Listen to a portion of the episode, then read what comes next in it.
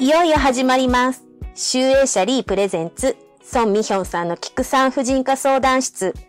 ナビゲーターを務めます。リーウェブプロデューサーの畑江です。さて、今日のテーマは、女性だというだけで損し続ける新生、それでいいですか？です。孫先生、改めて自己紹介お願いします。こんにちは。えー産婦人科医をしている孫美ヒョンと言います。えっと、東京の駅前の新丸ビルっていうところで、丸の内の森レディースクリニックっていう小さなレディースクリニックを、えーやってます。あと、えっと、私生活では、えー9歳の娘と5歳の息子がいて、えー仕事より子育ての方がしんどくて、えー最近老眼も入ってきた45歳。よろしくお願いします。孫先生とは2014年から2015年の2年間、リーのカルチャーページに、孫美ヒョンさんの読む婦人科相談室という連載をさせていただいてたんですよね。あれ、2014年ってもう7年くらい前になるんですね。そんな昔なんですよ。そうなんです。そうか。え、たった2年間だったんだ。私なんかずっと毎月、リーの取材で、畑江さんと会って、なんか、ひたすら女性のなんか性や生殖に関することを、なんかね、あの、リーの読者の皆さんに届けていってたんですよね。あの頃、あんまりなんか人前で生理っていう言葉さえ言うのに抵抗があったと思うんですよ。なんですけど、2分の1ページの小さなコラムだったのに、かなりチャレンジングな内容を話していた気がします。そうですね。なんかテレビとかで、ね、某 NHK の朝市さんとかが、セックスレスとかやってたのが、多分2011年とか12年とかで、で、まあ、えっと、あとですね、なんかあの、これも NHK だけど、卵子が老化するとか言って、なんか、女性は年を取ると妊娠できなくなるみたいなんで、わーって卵子老化について言われ出したのも2012年なんですね。で、その流れで、なんか女性誌の方も結構健康について、まあ、時だけあったんですけど、なんかね、禁酒とか、あと、まあ、セックス特集とかあったんですけど、まあ、なんか女性の健康について、なんかこう、読者が興味があるっていう風な流れになっていた時代だったのかなと思うんですけど、まあ、確かに我々の連載は相当内容も攻めていて濃かったですよね。あの、先生が当時、恵比寿でお仕事されていて、宋先生のお昼休みに取材に押しかけては、なんかすごい恵比寿のおしゃれなビストロでランチしてるのに、ねえ、生理痛って我慢しなきゃいけないんですか？とか、なんか母乳育児じゃないとかわいそうなの？とか、子供が可愛いと思えないんですけど、とか、あとは夫とセックスレスなんですとか、尿漏れがやばいですとか、結構周りの人がぎょっとするトークを ライターさんと3人で喋ってましたよね。いやー、ほんと難しいのは、やっぱり皆さん、あの、こう、ボイスレコーダー撮ってるから、私としてもちゃんと滑舌よくちゃんと喋らないと、後で困るやろなと思いながら、このボリュームで喋って隣の人聞こえるのかなみたいな感じで、まあ、すいませんって感じ。いやー、恵比寿のビストロね、おしゃれだけど狭いとこが多いんでね、結構い、あの、お店中に、あの、響いてましたよね、ね。きっと。いやーなんかほんと生理とか当事者である人めっちゃ多いのになんかそのななんか単語を出すのもはばかられるような感じでしたよね。最近もうちょいオープンになってる気もしなくもないんですけどねいや、そうだと思います。なんか気がついたら世の中がフェムテックっていう言葉の流行もあって、生理について取り上げるニュース番組とかバラエティもどんどん増えているし、あ、これって人前でオープンに話してもいいことなんだなっていう雰囲気はできてきたような気がします。そうですねなんか私もずっとまあ産婦人科医なんでこのテーマはまあ世論的なところをウォッチしてるんですけど2000何年かな？34年ぐらい前からそのネットメディアハフィントン・ポストとかを中心になんか生理のことを書くとそれにわーって反響があってでだいぶ盛り上がってきたっていうのとさっき畑江さんがおっしゃったフェムテックまた別の回で掘り下げたいと思いますけど、まあ、これはもう世界的なヘルステックの流れ。なんかこうヘルスケアにテクノロジーをみたいな。なんかアプリで歩いて健康にみたいな。まあなんかそういうの流れで、えー流行ってきてるので、まあ私も産婦人科医歴まだ21年目ですけど、なんか今もう最大級になんか女性の健康について注目が集まってる感じしますよね。取材も殺到してらっしゃるんじゃないですか？そうですね。でもなんか取材自体はなんか常にいっぱいある感じだから、今増えてんのかな？まあなんかどっちかっていうと取材、メディアの取材っていうより、フェムテック起業家の人からのヒアリングとか、なんかどうだろう。コンテンツという意味では多分畑江さんとお仕事してた2014年ぐらいから常に注目はあるんですけど、ビジネス寄りの人からのなんかこの女性の健康をなんかすることで社会貢献してそれがビジネスモデルにならないかみたいな話がめちゃめちゃめちゃめちゃくるけどそんなにないよみたいな 結論みたいな。うーん、なんかね、いろんな情報は増えてきてるんですけど、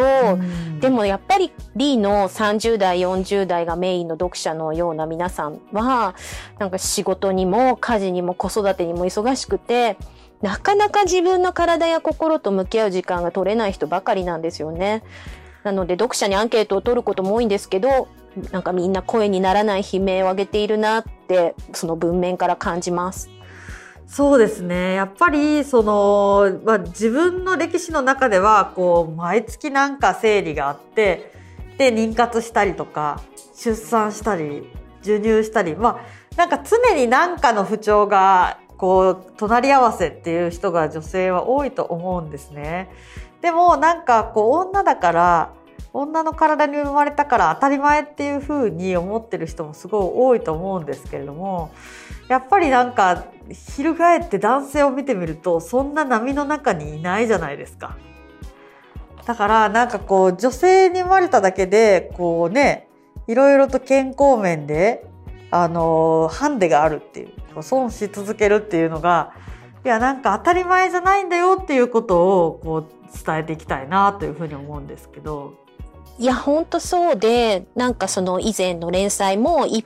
回目かなが、生理痛って我慢しなきゃいけないのっていうのがテーマだったと思うんですけど、なんか生理って痛くて当たり前で、痛いのは我慢して当たり前みたいなのが、未だにアンケート取ると読者の1位なんですよね。で、孫さんのクリニックだと、今、生理痛撲滅運動していますっておっしゃってるじゃないですか。はい。やっぱりそこをね、あの手この手でぜひ今後教えていただけたらいいなって思ってるんです。そうですね。やっぱりなんか、まあ、性教育の頃も、なんか生理について習った頃って多分、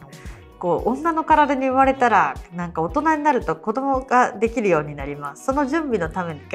に生理が起こります、みたいな感じで、そうなんかって思うけど、え、でも私まだ当分子供なんかいらないんだけど、みたいな人が多いと思うんですよね。で、なんか女に生まれたからしょうがないんだけど、毎月毎月体が妊娠の準備をしてて、なんかそれのせいで月の半分以上が不調みたいな。で、なんかそれこそ受験にね、重なったりとか、部活に重なったりとかして、みんなパフォーマンス発揮できず、で、それこそうちに来る患者さんとか、そのせいで仕事に行けなくなって辞めたりとか、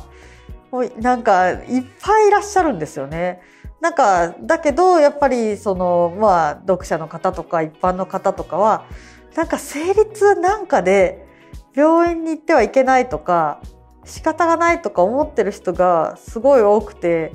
なんかそれが、まあ解決する方法っていろいろあるんだよっていうことをぜひ伝えたいんですけどね。なんか、本当女性の体に生まれただけで、そのまあなんかジェンダーとかね、その雇用とか家庭内の分業とかそういうのじゃなくて、まず体の時点ですごい、まず損をしてることに気づいてほしいです。いや、なんかすごいよくわかります。なんかね、痛みを我慢して当たり前みたいな文化って何なんですかね。あの、うん。例えばですけど、出産も自然分娩うん。でうん。お腹を痛めて産んだとか、なんか、痛い思いして下から産まないと一人前じゃないみたいな、こともうん。まだまだ言われたりするじゃないですか。う。ん。なんかね、そういうこう、まあ、子供を産めるってことは素敵なことなんですけど、でも、なんかいらない我慢したくないですよね。そうなんですよね。なんか痛みそのものに意味はないんですけど、生理痛にしても出産にしても、なんか逃れる方法がないと人は意味がないと耐えられないんですよ。意味のない辛いことじゃなくて、それに意味付けをして、なんとか、あの、こう自分でこう耐える、耐えていくというか、受け止めていくと。なので私も出産のこととか自分の体験をブログとかに書いて、痛みには意味がないって書いたら、尊い痛みだと思って耐えてたのにみたいな コメントとかをいただいて、そうだよな、この痛みでお母さんになるんだって思いながらじゃないとあの痛み耐えられないよねって思うんですけど、でもやっぱりそう思って次からは出産する人に無駄に痛みを耐えさせないためにも、やっぱり私はここで痛みには意味がないってことを言っていかないとダメなんだとか思ったんですけど、まあ、やっぱりその人生、その女の体に生まれて損してると。で、あの、こう、回避する方法があるのに、そういう痛みとか不調とか、女に生まれたから、これも神秘的な体のおか、なんかためよ、みたいな。そういう感じで、あの、なんか意味付けをしていくっていうのから、ぜひ、D の読者脱却していただいてですね、もっともっとなんていうか、あの、まあ、そうですね。私とかは産婦人科医なので、今ある医療や医学で、できうる限りのことをして、えー、まあ、そういうのから先にフリーになってるので、みんななんかそういう選択肢もあるよっていうことを、ぜひぜひ今後のこの番組で伝えていきたいですね。いや、ほんとそうです。いっぱい教えていただきたいです。生理があるからとか、子供は女性しか産めないからとか、女性ホルモンが減ったら更年期仕方ないんだとか、いや、私結構ね、もう更年期世代なので、切実な問題なんですけど、どんどん先生にお悩み相談をして、読者のお悩みを解決していきたいと思っています。これからどうぞよろしくお願いいたします。よろしくお願いします。ということで、今日の第0回は、まあ、初心表明みたいなトークになったんですけれども、次回からは、リード読者から届いた30代、40代、そして50代の女性の体と心と性のお悩みをどんどん孫先生にぶつけて、アドバイスやお話をいただきたいと思っています。これから毎週金曜の更新をどうぞお楽しみに。そうさん、最後に意気込みを一言お願いできますでしょうか？えー、みんなドーンとまとめて私が見ますのでよろしくお願いします。